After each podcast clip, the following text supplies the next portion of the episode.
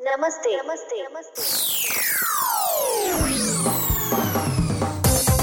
カレーさん兄弟のもぐもぐ自由研究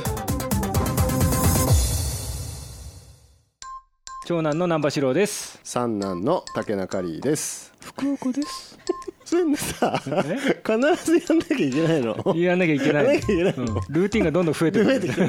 増えてきたね。はいあのちょっと次男育休でちょっとお休みでございます。でねゲスト会なんですよ今回は。はい。ゲスト会です、えー世界中のスパイス生産地を回るフィールドワークの人そんな同志が一時帰国されまして。これはということでお呼び立ていたしました。アースカンパニーマーケティングマネージャー樋口美沙さんでございます。こんにちは。こんにちこんはにちは ねなんか割といつも飲んだりしてるような中の人が こういう感じで来てくれるとなかなか新鮮ですね。新鮮だけど声掛けしない手はないね。ないというね。うん。えーそうなんです。え一番最初美沙ちゃんと会ったのってどこだっけ？いつだっけ？あのムーナですね。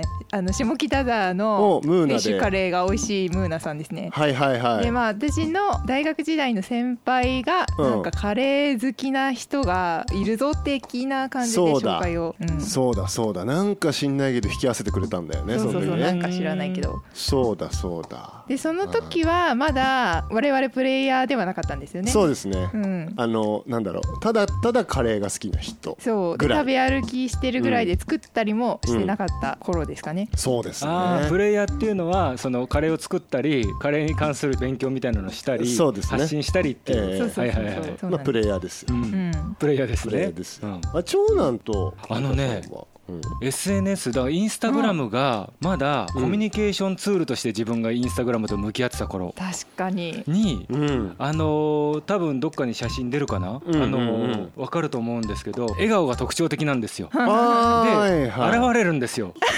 でどっかであ本物だってなってあの挨拶したぐらいが多分最初で確かに。その後いろんなつながりでつながってることが分かってみたいな。でなんか本格的に話したのは、うん。多分ラブインディアの打ち上げ会で、うんえー、とカッチャルバッチャルで、えー、とカウンター席になぜか呼ばれた4人ぐらいの人たちがその時竹中里もいてあ、わかった、うん。いたよ。そうそうそう。うんうん、塚本さんとと田村さんがなんコラボ会。かメインで作ってコラボ会だ。そうそうそうあ、あの時かう。んあそれか、うんうんなんかさ、やっぱりラブインディアつながりで会うんだよね。確かにね、うんうんだって三兄弟もラブインディアだから、最初三人でやったのって。あ3人でそうだねなるほど、うん。そこから何投げになってそっからこの話に出てます これは何投げになりましたよ。ううん何投げいいからね。んねいいコミュニケーションね。ちょっと儲かるからね。なんつってあんまそういうことは言わない方がいいですけど。ここで出発式もやりましたね。あリサさんが。そううーんあれ何ヶ月前ですか？えーとね1月にやったので1月7か。ヶ月前。そうですね、うん。7ヶ月前に出発して本当に最近ちょこっと帰ってきてる感じなんですけど、そうですね。はい、なんかじゃああのご紹介をちゃんとしたいと思います、うん。樋口美沙さん。2019年までケイト・スペードニューヨークでマーケティング担当として勤務西日本豪雨をきっかけに気候変動に関心を持ち環境問題と国際協力を軸に NGO アースカンパニーに参画。現在はアースカンパニーマーケティングマネージャーを担いつつスパイスの生態や社会との関わりをもっとしてみたいと世界中のスパイス生産地を回って農業体験をするというフィールドワークを行ってらっしゃいます。うん。はい。はい分厚いよね。熱いよね。もぐもぐ自由研究ちょっとうん。なんかしょぼいしょぼい。そうそうそうそう。そうそうそういやいやいや。かすむわ。なんかちょうど僕らが何の相談もミサさんにはしていませんけど、うんうん。今回はクミンだなとか、うん。ナツメグナツメグだなとかって、テーマを決めて研究した後にちょうどあなたがその場にいるんですよ。そう。そうみたいですね。ええ。もう本当にびっくりする。びっくりしますよね。いやなんかその収録をしてるからもちろん、うん。その事前にこうやってるっていうことを知らないじゃないですか、うん。はい。うん。で放送というか配信うん。をはい。聞いて、私ちょうどスパイス諸島と言われてるところにいながら、うん。もう疲れて夜ベッドで寝てる時に なんか ここのこと言ってるって思いながら聞いて、うん。ちょっと速攻連絡しましたけど。あれはびっくりでしたね。いや本当にすごい。だってあれだよねパンダ諸島バンダ諸諸島うん。あんなとこにあのタイミングで行ってる人あんまいないでしょ。そう。しかも超ちっちゃいそうですね。めちゃめちゃちっねちゃい島で、うん。日本人はその時私だけしかいなかった。えーうん。アジア人自体がもうほぼいない感じで。すげえな。だって本当に夏目ぐで古い書籍とか読んでもどうやって撮るかみたいなのが分かんねえなと思ってたら本当にミサさんのインスタグラムで棒でつっついて落とすっていうのが出てきて うわーみたいな。いやすごいよね。すごい。いやーなんかシンパシーありますよ いやすごいありねますよ、うん。じゃあもうこれからちょっと質問していくみたいなね、うん。でなんかあのお答えいただくみたいな感じで進めたいなと思うんですけど、はいはい。あのこの1月から出て7月に1回帰国したんですよね。7月中にね。うんあの結構長いこと言うと思うんですけど実際に農業体験したのはどこの国でどんなスパイスを栽培してきたのかっていうのを聞きたいなと思って最初ケララインドの。そうですね。まずはケララのクミリーという、まあ、カルダモンの一大生産地に行ってきたんです。はあはあはでインドが世界一の、まあ、ここでも話したかもしれないけど世界一の生産国で消費国で輸出国っていうところで、まあ、うん。スパイス大国と言われてるんだけれども、うん。その中でも特に、まあ、私が見たいなと思っているスパイスが、まあ、カレーに使われるスパイスっていうところだったので、そのスパイスの多くがケララ州で作られてるっていうところもあって、ケララに入ったんですね。うんうん。でそのクミリっていうところは、うん。ケララ州とその横にあるタミルナード州のちょうど国境付近にある小さな町で、うんうん。まあ、その周辺地域でもカルダモンが栽培はされているんだけれども、うん。そのクミリっていうところはすごく重要な場所でオークションセンターとかもたくさんある場所。うん。オークションセンターとかがあるんだ。そうですね。カルダモンは政府が主催しているオークションセンターとかもあってちょっと特殊なスパイスの一つになっている。でそこから次にアンドラプラディッシュに行って、うん。グントゥールっていうのが次は唐辛子の一大産地。で、うん。まあ、そのグントゥール自体は唐辛子以外にもタバコとか、うん。あと麺みたいな、うん。そのコマーシャルプロダクトがある地域なんだけれども、なので9割ぐらいの人たちが農家さんっていうような結構特殊な地域。えケララだから南から入るでしょ？でその後、少し北北上。北上するんだ。で、うん。東側にに行くんだよね。行くんです。アンドラプラデシュはうん。東だもんね、そうですね。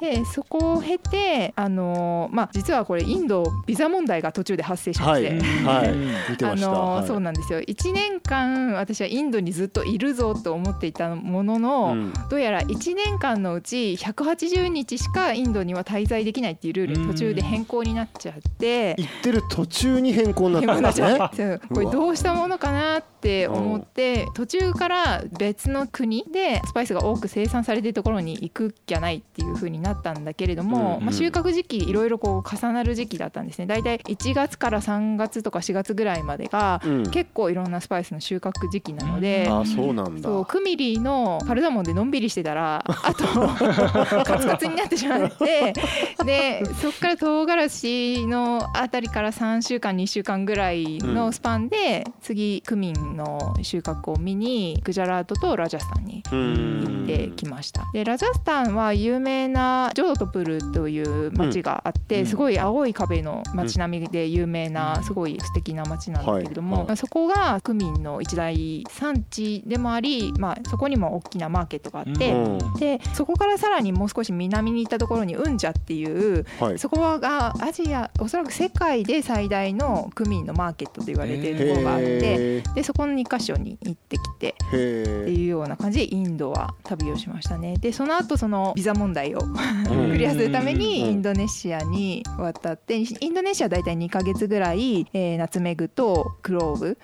の生産現場を見てきてで最後にベトナムを経由してベトナムではその世界一の生産国なんですけど胡椒を見てきましたね。はいはい。胡椒って世界一今ベトナムなんだ。そうなんですよ。しかもこの15年とか20年ぐらいで急速に成長してっていう面白いマーケットなんベトナム産の胡椒って日本にはあんまり入ってきてないまだ。そうですね。なんかあんまり日本は結構マレーシアインマレーシアドネシアがそう確かに多い。うんけれども実はベトナムってタイとかに輸出をしていてうん。例えばその日本で食べているコンビニのチキンとか、うん。ああいうものにベトナムの胡椒が使われてたりするんだけど、それはあのなんて言うんだろうここで代理店をしてるっていう話が前あったと思うんですけど、うんうんうん。スパイスの代理店業みたいな。まあ、ああいう人たちが買った胡椒をタイの工場とかで加工して、うん。でそれが日本に届いてるっていうようなそのパターンですね。そういうパターンもあったりはいはいはい。しますね。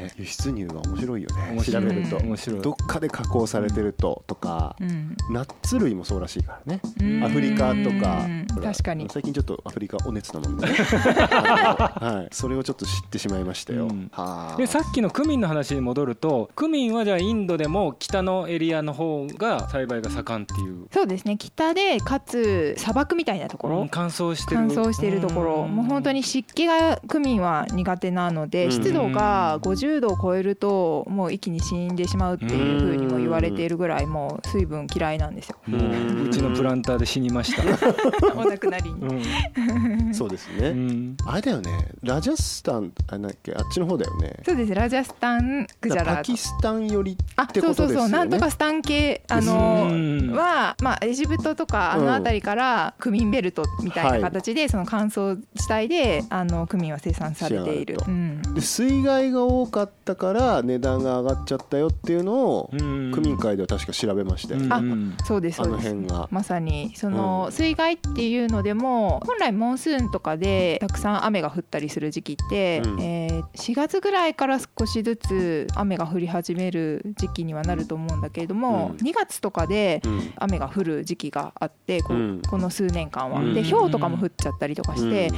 本来は雨が降らない時期にうん。雨が降っちゃうっていうことでそのクミンがなんか黒くなんか硬くなっちゃうんですよ。それで高騰するみたいなこととかが起こってきていて。まあ、当然ブラック区民になるとかそういう話じゃないですない。よ ね残念ながらね。残念ながらね、うん。そういうことじゃないですそうよいうことじゃないんですね、えーまあ、やっぱそれは環境問題ですよねきっと。そうですね。うん。やっぱり温暖化みたいなところが、まあ、私がそのさっき紹介していただいたみたいな日本もそういう気候変動で、うん。あうん。の異常気象が起こったりしてるけれども、まあ、世界各地で報道されているみたいな感じで起こっているのでそれは私たちが大好きなスパイスも影響を受けてるよっていうのを見てきちゃったって感じですね。だいぶすごいな。それを肌で感じてきちゃうのはすごいな。いやそうなの、うんすごいと思う。だからその時期で降ったり降らなかったりっていうのがイレギュラーなことが起こるようになると、うん。もちろん人間も戸惑うんだけど、うん。ね、植物も戸惑うからうん。できないわけで、うんうん。っていうその辺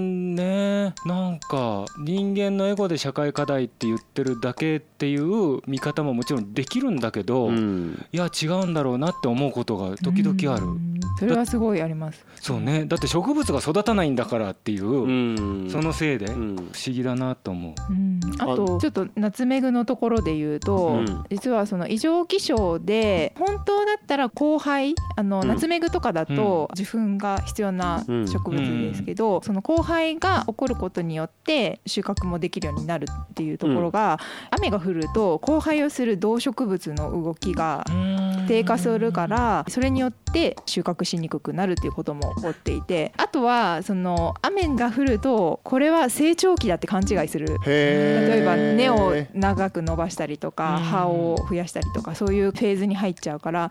でもそれってまあ人間にとってみればとか私たちにとってみれば収穫量が減るっていうすごくネガティブなポイントだけど植物にとってみれば健全な成長とも呼べたりするわけで。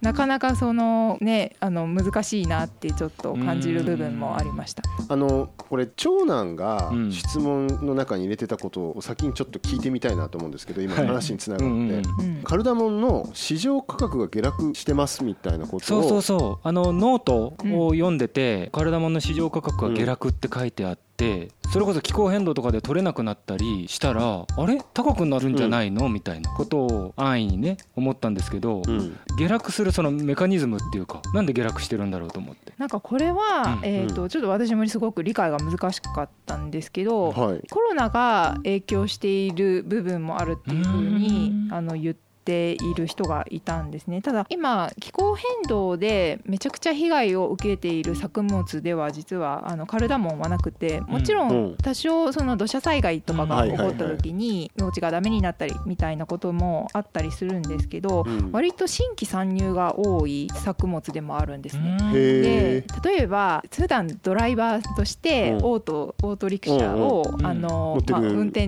してるけれども、うん。まあ、ちょっと最近いい土地見つけたなんかこう暇を持て余してるう。んカルダモン農家やろうかなみたいな人となかもいて。一時の日本のソーラーパネルみたいな感じだね。ちょっと土地あるから電気作っちゃおうよみたいな。うん。はいはいはいはい。なので片手間でやってる人もいる。でもちろんそのカルダモン農家だけで生計を立ててるような人もいるしいろんなこううバリエーションがあるのがカルダモン農家面白いところで、うん。まあ、そこで多分マーケットのニーズに対して提供する人たちがこう増えすぎると下落になるだろうしあとは違う地域だとガーテマラとかあの別の地域でもすごくカルダモンって栽培されてるので、うん。まあ、そういったところでたくさん流通したりすると多分そういうニーズとかもその国際的なニーズとかも相まって変動が起こるんだとは思うんですけど。へーでもね日本のカルダモン売り場っていうかスパイス売り場の感覚だけからするとカルダモンどんどん高くなってるから。すごい値段がアンビカさんだってさもう値札間に合わないぐらいになってたよ。うんねうん。あのテープで2000円って書いてあったよ。ねパックに対する入ってる量が減ったもんね。減ったし減ったし。多分そこはインドのいわゆるオークションとかで出ている価格と日本ってまあ輸出して輸入するまでに期間がこう。そっか時間がかかるからがかかるのと、まあ、例えばすごく大手が大量に買い付けるみたいなところで、まあ、必ずしもインドが上がったから日本もそのタイミングで上がるとは言えないところもあって、ただタイムラグが出るんですねタイムラグも出ます。あとは完全に連動してるとも限らないっていうないし。ねあの仕組みとして。そう。あとはまあその輸出っていうところに関して言うと、うん。そのまあ、燃料費とかそういった別のプラスアルファの経費もかかると思うので、うん。そこが例えば原油高で高騰するとうん。別の理由から日本で流通するスパイスの値段は上がるっていうことも起こると。わかりやすい。ねそしてその現象については分かりやすいんだけどそのうんいろんな影響を起こす要素が多すぎて途方に暮れるっていうね。うん。どこに原因があるんじゃみたいな。うんでもうん。こういうスパイスの先物市場って言われるようなオークションの仕組みがあるのは結構インドが特殊で、例えば私が行ってきたインドネシアとか、うん。えー、とベトナムうん。っていうのはそういうものを持っていないので常にインドのマーケットをチェックしてどのくらいの金額になってるかっていう相場を見ながら多分他のバイヤーの人たちは値段を伝えて買っているっていう感じ。あーえじゃあ日本もそこに影響されてるのかしら？あーでもそういう企業もあるとあるはずだよね商社さんとかは。うん。へえすげえな。インドはやっぱ値段を決めてくんだなそこはね。軸そうになるのですね。は。ね、だからうんその農家さんにはうん。もちろん豊かになってほしいんだけど、うん。そのために我々がいくらでも払えるかっていうとそうじゃないから、ううん。そこのさバランスとかさ、うん。なんかなんかみんないい人だったらいいのにと思うよね。みんないい人だったらいいのに。いすげえすげえ一番バカっぽい言い方する と、や本当本当。うん。あの長男がこれも聞いてみたいって言ってたけどさ、うんその F1 種的なやつよ。そうそうそうそう、うんさっきあの種の話を収録前にちょっとしてたけど、してましたね。F1 種みたいなものが存在するのかっていうのとあと先に言っちゃうとカルダモンって結構2メートルとかすごい結構高いのになってて前にあのマスタードのことを調べてた時にうん。香りが強いけど背丈が高くなっちゃううん。マスタードは機械化に適さないからその品種はもう栽培されなくなったみたいなことが書いてあってその辺の機械化の波とかっていう兼ね合いと F1 種ってそういううん。なんていうか、操作するっていうかそういうことってどうなってるんだろうと思って。なんか写真とか見る限りだとやっぱりまだ素朴に人海戦術でやってる印象はあるんだけどどうなってんのかなと思って。その辺はですね私もすごい今興味があるところでまずその F1 っていうところから言うと、うん。まあ、F1 を聞いてる皆さんどのぐらい知ってるかわかんないんですけどん。一回種植えます、うん。でそこで芽が出ます。うん。で種ができます。でそれをもう一度植えると芽が出るっていうのは固定種って言われていて、うん。何度でもそれがサイクルできて、まあ、それがすごく自然のことだ正しいとというかね、うん。循環的な話ですね、そう。で F1 はそれに対して1回実ができてそれを植えても生えてこない。ってい。でインドのシードスパイスって言われてるようなもの、うん。なのでクミンとかフェンネルマスタードみたいなもの、はいっていうのはほぼ種屋さんが種を売っててそれ1回で終わっちゃう F1 タイプ。あーそうなんだ。が多い。でそれをやってるメリットとしてはその農家さん側のメリットとしては均一なクオリティをマーケットに提供していい価格で買ってもらえる。うん。でやっぱりその固定種になってくると交配が起こったりとか品種の変動がちょっとクオリティに変動が起こったりするからうん。不安定っていうのがあると。うん。でまあ種苗業界からすると、うん。まあ、それはもちろんビジネスとしてメリットがある、うん。だからまあそれもあって F1 が主流っていうところはある。でただ例えばカルダモンとかターメリックとかはあの根っこの部分で株分けしていく、うん。から、えー、ともちろん F1 ではないし、うん。あと実でなるものナツメグとか、うん。クローブみたいなものうん。も、その種を植えたらまた生えてくるっていうものになるのでその辺の違いがありますね。じゃああれだうん。シードって呼ばれそうなものはさうん。F1 なのかうん。もねそうだからね。種って名前がつくものはね。あのうん。次男聞いてますか？あのフェンネルを植えたら勾玉みたいなのができちゃったって言ってて、うん。それはそういうことだね、うん。そうか。F1 で取れたフェンネルを植えてもそのままできないよっていう変な形になったりする。変な形になっちゃうよっていう。ああそうかただまあその中にも変異してっていうか、うん。まあ 100%F1 でコントロールできないものもあるかもしれないんですよね。うん。なのでもしかすると日本のそのスパイス植えてる人はたまに見かけますけどそれで生えてきたっていうケースはそのコントロールしきれてないものが混ぜてるのかもしれないけど。そうか。うん。そうか。そうでもパクチーもあの園芸屋さんで売ってるパクチーの種じゃなくてスパイス植えると葉っぱができる期間が短かったりしてうん。すぐ糖が立ってすぐ花が咲いたりするから何か違うんだっていうのはすごいわかるんだけどうん。でもやっぱりスパイスね勝手に素朴だと思ってたけどがっつり入ってる部分もあるんだっていう。そうですね。ううん。んまあ本当に産地とか、まあ、環境によってその辺は、まあ、多少固定種のものもあうん。の日本に入ってきてるかもしれないけど、うん。インドに関しては、まあ、F1 が主流かなっていうところですね。であとはあのさっきの人の、まあ、リソースの話で言うと、インドは特に、まあ、世界的にっていうか、まあ、アジアの中では人件費が低い、まあ、あうん。のカーストの影響もあるけれども、だからまあ機械化するよりもダントツ人でやるっていうところが多くって。ただそれが一番いいクオリティのものを保てる例えばちょっと色が悪かったりとか黒ずんでたりみたいなものとか虫がかじっちゃってるようなものを、えーより分けるときにカルダモンの場合は結構機械であの分けるっていうのが精度が高まってるんだけれども、はい。唐辛子とかはもう全然人で出ないと難しかったりとかんだ。摘んだりする作業も唐辛子は特に長かったりとか色が緑のと赤いの取れるタイミングも違うから、もう完全に手の作業じゃないとできないっていう風にうん。結構その技術的にいろんなことに挑戦している人に話を聞いてもそういう風に答える人が多かったので。まだまだ機械化は難しいかなって思っててバスコーダガマの時代と変わってないですよって 言われました。すごいパンチラインだね。確かにね。大陸見つけた時から変わってねえけどみたいな。うん。すげえなねえ。だってアメリカの方からさ唐辛子やってきたのに来ね。そっから変わってないんだ。そう。確かに本当に今朝うちのプランターの唐辛子が花が咲いてる株と、えっと、緑のままのところうん。と赤くなってるところと途中まで赤くなってるところとってななってて、うん。まさにねそれを機械で判別してうん。取ろうとしたら機械の方がすごいことになるっていう。そう。あと唐辛子はあの短いタイプとか長いタイプとかうん。いろんな種類があるから、それも多分機械化難しくって。そうか規格が決まらないみそうかたいな。そう上向いて入るのと下向いて入るのがそうそうそうそう。丸いいろいろこう。うんややこしい。で最近ちょっと高値で売れてるのがあのカシミリチリみたいなちょっと長い、あのふにゃふにゃしたやつ、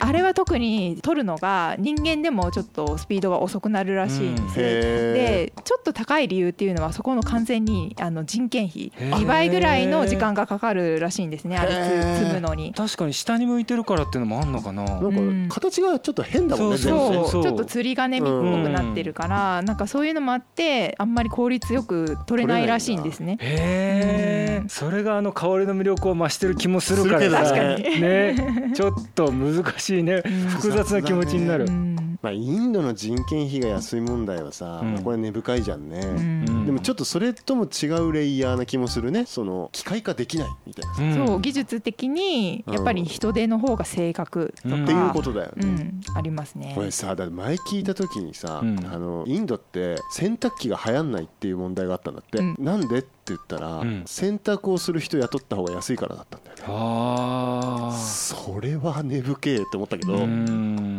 そうか。でもそれとはまたちょっと違う理由なんだな今のそうです知りはね。ね。うん。へーそれはアンドラプラデシュそうですね。あそこですよね、うんうん、グントゥールっていうねあの辛いのが有名なカレーが多い地域ですよね。そうですね。ああうん。そうか。そりゃそうだ。感心しきりですよ、うん。でね今何分経ったって言ったらちょ1話分ぐらいもういっちゃいまして、うん。もう1話撮りたいなっていうことで。撮りましょう？はい、うん。撮りましょうということで、あっという間。あっという間ですね。いや本当に。なのでちょっと来週まではい。またやりますんで、はい。一回この辺で切ります。はいありがとうございました、はいありがとうございました。ありがとうございました